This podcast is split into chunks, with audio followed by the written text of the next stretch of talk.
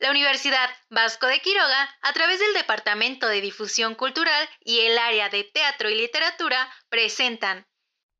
Sean todos bienvenidos al quinto episodio del podcast Teatro Uva Criaturas. Yo soy su conductor, Salvador Valer Sánchez, el que los acompaña a lo largo de toda esta tercera temporada.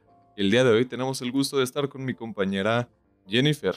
Hola Jennifer, gracias por estar aquí con nosotros. Hola, Valer. Buenos días. Muchas gracias a ti por invitarme. Estoy muy emocionada. Yo también, porque la temática de hoy es bastante interesante. Y para saber de esta temática tenemos a nuestra entrevistada, a Flor. Flor, muchas gracias por venir, por aceptar la invitación. Gracias a ustedes por invitarme. Es un gusto y, y una emoción también estar aquí hablando de estos temas que en lo personal me apasionan. Gracias. Qué bueno que nos puedas acompañar. Y Flor, me gustaría preguntarte si nos podrías platicar un poco sobre qué vamos a escuchar el día de hoy. ¿Qué nos vas a presentar? ¿Qué, es lo que las personas que están escuchando esto van a, van a presenciar en sus hogares?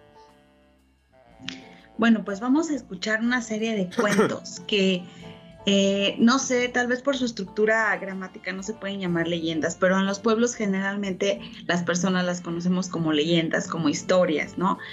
esta parte de la, de la región purépecha de Michoacán, nuestra región raíz, ¿no? Si así la podemos llamar, es mm, un cúmulo de historias, de saberes, ¿no? De, la gente mayor que transmite a los más pequeños o a los jóvenes o incluso a personas que no son de, esta, de estos lugares, de estas comunidades, y que en ellos se comparten saberes que instruyen, que nos forman para seguir eh, cuidando o conservando las formas de vida de las regiones eh, indígenas tradicionales.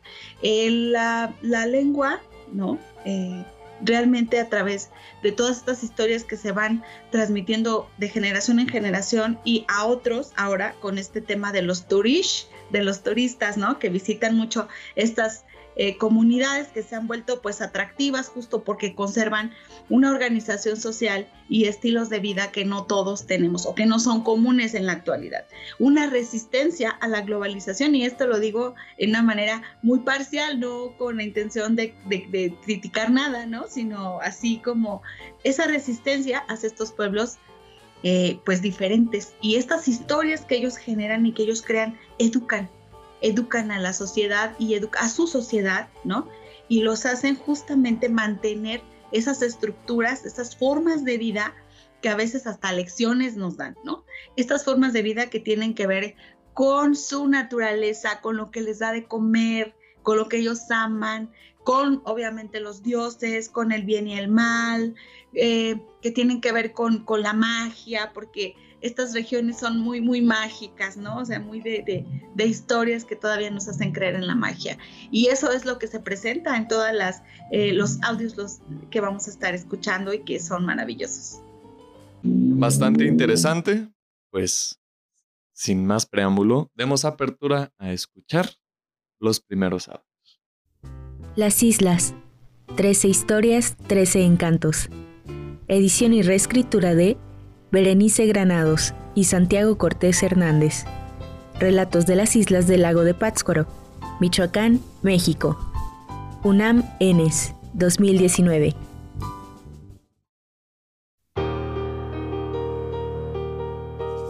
El toro. Atrás del panteón había un toro. Decía mi papá, ahí hay un toro. Una vez, ahí me enseñó una piedra. Era una piedra grande. Ese es el toro, me dijo mi papá. Tiempo después vinieron unos músicos a la fiesta del 25 de enero, la fiesta de nuestro pueblo, y ellos se lo llevaron. Mi papá pescaba, iba a vender a otros pueblos. Antes no había carretera, nomás había una brechita que salía de Erongarícuaro y de Erongarícuaro a Pichátaro, y de ahí de Pichátaro a Sevina. Esos músicos eran de Sevina. A Sevina se llevaron el toro. Mi papá lo reconoció allá cuando fue a vender pescado. Cuando volvió me dijo, ¿en Sevina está el toro de aquí? Es igualito, igualito el que estaba aquí. Lo tienen en el llano Sevina. ¿no ves que hay un pedazo de tierra grande, grandote, donde hay muchos árboles? Allá lo tienen. Yo le dije. No, pues yo lo reconocí. Andaba con otro señor y yo le dije, este es nuestro toro de la pacanda. Y el señor hasta se rió. ¿Cómo va a ser un toro? ¿Qué no ves que es una simple piedra? Claro que no, este es el toro de mi tierra. Y para quitarme las dudas, va a montarlo. A ver, pues montalo. Dice mi papá que primero tomó una cobija grande. Antes viajábamos con cobijas. Que llegó frente al toro y le hizo como le hacen en los toriles donde hay jaripeo. ¡Órale toro! ¡Y órale toro! Decía, mientras que agitaba la cobija. Y como el toro era de piedra, pues no le hizo nada. Entonces tiró la cobija al suelo y se montó sobre el toro. Y mi papá estaba viendo a ver qué hace el toro. Cuando el otro señor le dijo, Ya déjalo. Es una piedra. ¿Qué te va a hacer? No, en mi tierra dicen que este era muy bronco. ¿Por qué estar aquí tan mansito? Después de un rato se fueron a Sevina y llegaron a Comachueno. Se les hizo de noche y pidieron refugio en la casa de unos amigos. Era medianoche cuando alguien desde afuera de la casa comenzó a gritar. Ahorita sí salte, vente, aquí está el toro. Trae tu cobija y si lo toreas es tuyo. Si te pega, a lo mejor te mueres. Pero si le das la vuelta y lo montas, te lo llevas. Entonces el señor que acompañaba a mi papá estaba acostado, completamente dormido y se paró de repente. Tenía los ojos cerrados, pero sonámbulo como estaba, quería salir. Entre mi papá y sus amigos trataron de tenerlo. Estuvo forcejeando hasta que, después de un largo rato, lo controlaron. Mi papá lo despertó. ¿Qué pasó? ¿Qué tienes? ¿Estás enfermo? ¿Tienes dolor o qué tienes? No, vinieron a avisarte. Eso es lo que pasó. ¿Para qué anda así? Esos toros son peligrosos. De día no le hizo nada, pero de noche ya vino por ti. Te quería llevar el toro y hasta a mí también que ni lo monté. A mi papá le dio mucho miedo y desde entonces les tiene mucho respeto a los toros. Hasta ahí nomás. Pedro Antonio Guzmán, Pacanda.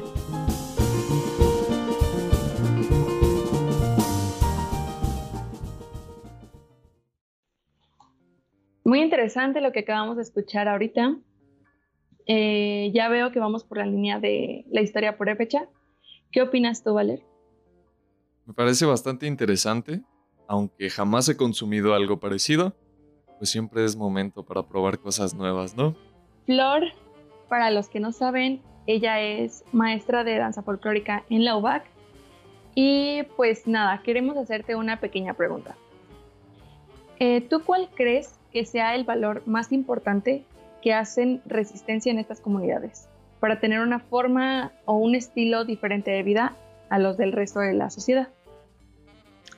Yo considero, entre muchas cosas, que algo de lo más importante son sus creencias.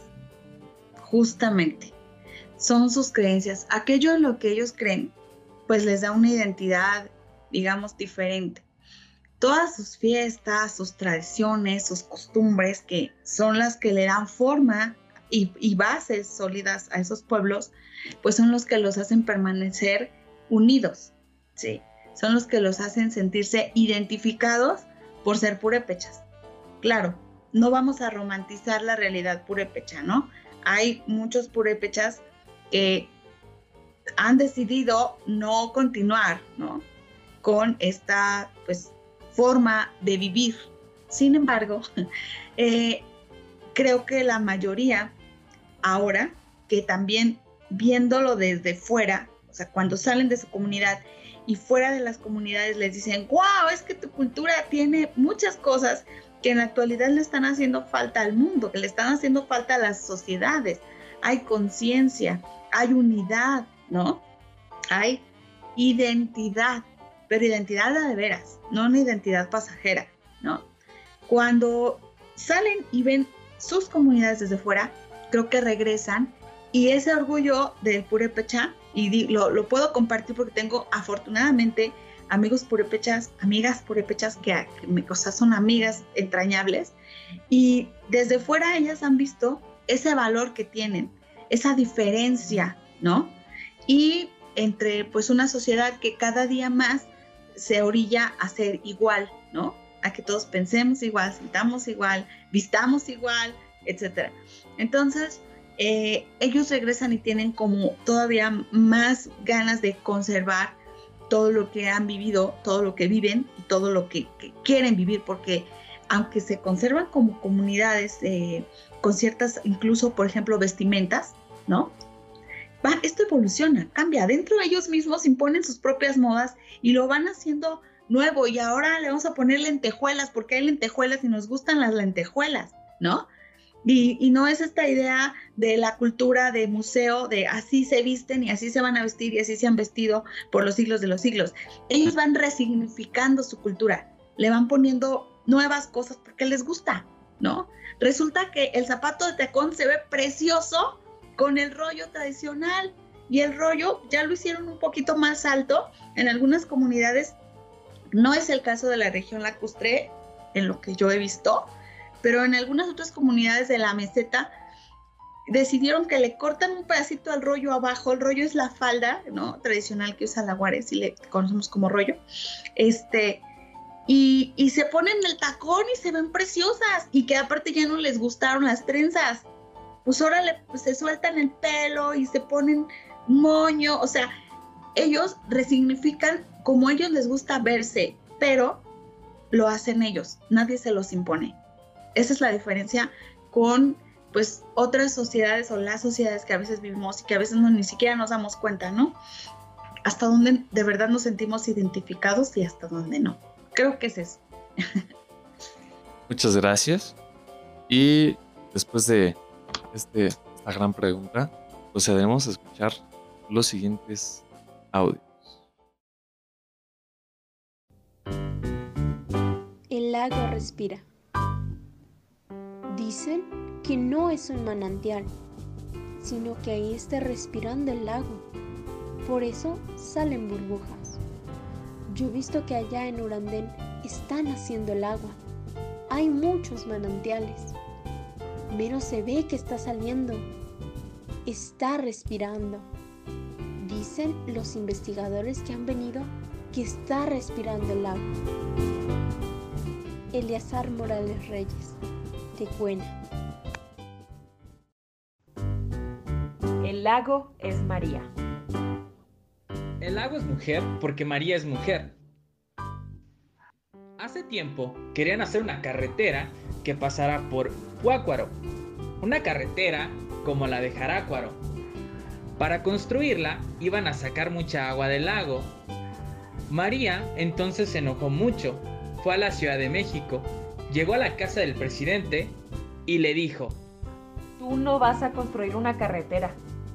Yo no quiero, porque vas a secar el lago, lo vas a echar a perder. Yo tengo muchos hijos, Yunuen, Janitzio, Pacanda, Tecuena, toda la ribera. Todos ellos son mis hijos. Si tú sacas el agua, entonces se va a secar todo. ¿Cómo se van a mantener? ¿De qué van a vivir? Yo los mantengo a todos. La gente se va a morir. No vas a hacer la carretera. Pero el presidente no le hizo caso a María y ordenó que hicieran la carretera. Llegó una tropa llena de trabajadores comandado por ingenieros y muchos camiones de carga repleto de grava y cemento. María entonces se les presentó. Ustedes no entienden. Quieren hacer la carretera, pero yo no lo voy a permitir. Le dijo esto a los ingenieros mientras alborotaba con los brazos las aguas del lago, que formaron una ola gigantesca. La ola terminó por voltear los pesados camiones. Ingenieros y trabajadores. Todos, todos salieron huyendo y no regresaron más. Por eso decimos nosotros, María no es una cosa mala, viste así como nosotros, como nuestras mujeres, con unas naguas que más antes usaban y un delantal adornado, bien arregladita. Ella nos cuida porque María es el lago, el lago tiene a María, María es nuestra mamá y es que nos manda todo. Demetre Antonio Guzmán, Pacanda. Pues en esta vez nos cargamos un poco más de audios, no se, no se me vayan a alterar lo que los que nos escuchan de qué lado, pero son cortitos, no es, no es, no es tan complicado. Bastante interesantes. Empezamos a ver aquí un poco una palabra de la cual te voy a comentar después, te voy a preguntar. Pero Jenny, me gustaría saber tu opinión. ¿Qué opinas? Es interesantísimo. La verdad es que hay muchísimas historias de las que muchas veces se desconoce y de alguna manera es cultura general, entonces la verdad es que muy padre. Y aquí, hablando de cultura general y de historias que todos deberemos conocer, me gustaría preguntarte, Flor, la importancia del lago en estas comunidades, en su cultura, en su historia, de que viven ahí en la zona lacustre de Michoacán, porque podemos ver en sus historias que recurre el lago, es importante, pero ¿de qué manera? Sí, bueno, la cultura purépecha eh, pues tiene una riqueza increíble y esa riqueza eh, cultural, incluso de organizaciones eh, sociales dentro de cada una de las comunidades y por supuesto de las regiones, en este caso que estamos en la Crustre, tiene que ver directamente con su relación con la naturaleza, ¿sí? Eh, recordemos que anteriormente los dioses eh, a los que las, los nativos de todo Mesoamérica rendían culto eran dioses relacionados con la naturaleza, ¿no? El año es, nos, nos, nos indica cómo vamos a vivir durante un periodo de tiempo. En ese periodo de tiempo hay muchas actividades y esta forma o esta estructura la adoptan casi todas las culturas, ¿no?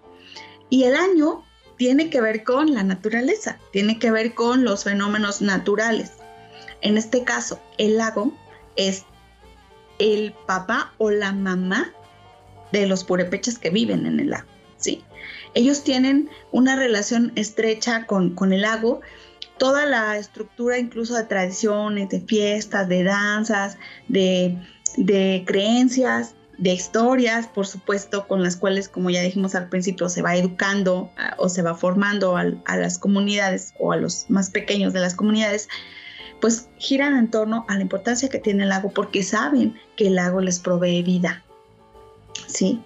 Entonces, esto, esta relación de respeto, por supuesto que ese es como el tema o la palabra que debe de quedarnos muy, muy, muy en la cabeza de respeto hacia lo que me está dando la vida, es pues lo que forma toda una cultura, ¿no? Con la que vive la gente en la región lacustre. Es una relación de amor realmente con el lago que es la vida para ellos, ¿no? Y todas sus historias pues tienen que ver con, con, esto, todas las que escuchamos tienen que ver con el respeto, incluso con que si tú ofendes al lago, pues el lago se las cobra, ¿no? o sea, también eso, porque ellos conocen la, la debilidad del ser humano ante el poder de la naturaleza. Y eso es algo que pues es maravilloso de aprender de esas culturas. Bastante interesante y yo creo que es algo que varias culturas de la actualidad contemporáneas deberíamos aprender. a más que crear una cultura de consumo con el medio en el que vivimos, crear una cultura más simbiótica, ¿no? donde nos da también le damos, lo cuidamos, nos dan la oportunidad de vivir aquí, nosotros tenemos la oportunidad de hacer crecer la naturaleza del lugar en donde vivimos, cuidarla, respetarla, y puede que sean esos aspectos que deberíamos rescatar de estas culturas que todavía viven con rasgos de años atrás, sin embargo que son rasgos importantes que perdimos por cambios de contexto económico, etcétera, etcétera. Así es. Pues vamos a escuchar ya por este capítulo los últimos audios y regresamos. En la Guaricua en la punta. El abuelo Benjamín tenía un encanto de pescado blanco allá en la Guaricua. Yo creo que no son cuentos porque generación tras generación han platicado eso. Que él, cuando iba a pescar, se desaparecía. ¿Sabes qué? Ahorita vengo, ahorita vengo Se iba la guarucua en la mera punta. Una vez fueron a buscarlo y estaba medio metido en un agujero, dentro de una piedra. Él les dijo, Yo voy a una casa. Me manda llamar el patrón. Ya cuando estoy por ir a pescar, voy con él. Me invita a la mejor comida que he comido. Me dice, pásate, quédate aquí. Es un palacio grande, de puro oro. El piso, ¿cómo brilla? Hay una sirvienta. Ella camina y me invita a sentarme en una mesa de oro. Me prepara el mejor pescado blanco y yo me siento comer allí. Pellizco el pescado blanco y me saca la lengua. Pero es la mejor comida. Yo voy allá. Es una casa tan bonita. Decía que con una lanza de su red nada más tendía la red en esa parte del lago y ya no la podía levantar. Puro pescado blanco y charal. Él terminaba de pescar muy temprano. Luego, hasta peones tenía. Les daba instrucciones. Vayan a pescar a tal parte. Pongan el chinchorro, la red más grande. Ahí mero está el pescado. El patrón me dijo dónde. Y sí, que aventaban el chinchorro ahí y puro pescado blanco salía. Un día los peones dijeron, Bueno, ese señor, ¿a dónde va? Nos cuenta que él llega en un palacio donde hay oro, pero aquí no hay nada de eso. Y fueron los peones a buscarlo. Dicen que estaba sentado en una piedra grande, que estaba nada más así sentado. Yo creo que era su imaginación, o quién sabe, pero de que sabía dónde estaba el pescado, lo sabía. Alfredo Menocal y Alicia Morales Antonio. Yunuen. Qué increíble lo que acabamos de escuchar. Es impresionante cuántas historias, cuántas creencias e incluso se puede ver mucho el estilo de vida que tenían antes. Estoy maravillada. Yo también creo que algo a lo que me va a ayudar el escuchar estas historias es al menos a obtener vocabulario, porque ya van varias palabras que tengo que buscar en Google para poder entender la historia. Pero siempre está bien aprender palabras que están fuera de mi contexto. Aprender nuevo vocabulario a través de estas historias que me generan curiosidad a saber más. Bueno, Flor, tenemos una preguntita. Queremos saber cuál de estas historias ha sido la que más te ha impactado o con la que tú te llevas como una lección de vida. Creo que la que más me, me identificó con lo que yo siento en este momento de lo que está pasando en esta región lacustre de, de, de nuestro estado de Michoacán. Es la de El lago es María. Porque yo creo que yo comparto ese coraje ante la destrucción que se está viviendo hacia el lago. Si bien es cierto que la vida actual ha estado ya afectando desde las mismas comunidades que viven en las islas, el lago, ha habido temas muy fuertes como la construcción de carreteras para tener otras, otros accesos a las islas que han lastimado mucho más al lago y que no ha sido una decisión de la comunidad que está necesitando la vida desde el lago, ¿no? Entonces me marca porque aquí dice, habla un poquito, dice que el lago, bueno, esta parte mágica, ¿no? En la que María le advierte al presidente que no vaya a hacer la carretera porque el lago se va a enojar y porque mucha gente, sus hijos, así los llama ella, que son las islas, son las otras islas, van a morir de hambre, ¿no? Porque el lago pues va a perecer, obviamente va a sufrir. Entonces, en lo que ella les pide, en lo que ella le pide al presidente, el presidente de todas formas lo hace. dice que el lago se levanta en contra de todos los que llegaron a tratar de hacer la carretera y vuelca los camiones y como los mata a todos, ¿no? Entonces yo creo que esa fuerza no es, obviamente pues el lago no es, no, no, no se va a hacer un huracán dentro del lago y va a pasar esto, ¿no? Sino es el coraje, ¿no? De un pueblo que muchas veces ha pedido que se respete aquello tan importante que es la naturaleza que le está dando vida y que jamás muchas veces no han sido escuchados, ¿no? Entonces, ese coraje me identifica en este momento a mí, ¿no? Y, creo que por eso me queda como muy presente esa. Un poco también eh, la, del el toro que, que es una piedra, ¿no? También me queda presente porque es una historia que también se contaba aquí en mi pueblo, ¿no? Pero en este caso que estamos hablando de la región Purepecha, eh, lacustre, creo yo que pues debemos de generar todos una solidaridad con este tema tan importante del lago que está desapareciendo.